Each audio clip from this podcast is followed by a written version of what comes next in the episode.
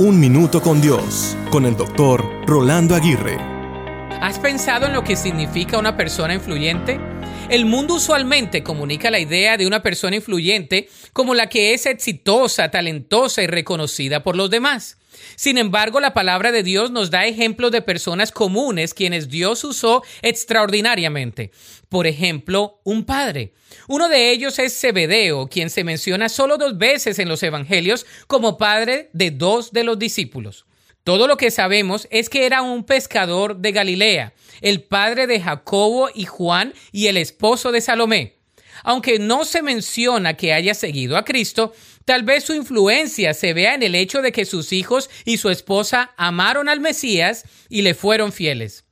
Él logró lo que todo padre cristiano aspiraba a alcanzar, el crear a sus hijos para seguir a Cristo. La clave de este tipo de influencia es el ejemplo que demos a nuestros hijos y a los demás. No importa tanto lo que decimos, nuestras acciones son las que realmente revelan quiénes somos en realidad y lo que en verdad creemos.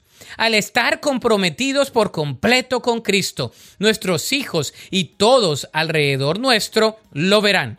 La influencia proviene de Él. La Biblia dice en Mateo 4, 19 y 20, Jesús los llamó, vengan, síganme y yo les enseñaré a cómo pescar personas. Y enseguida dejaron las redes y lo siguieron.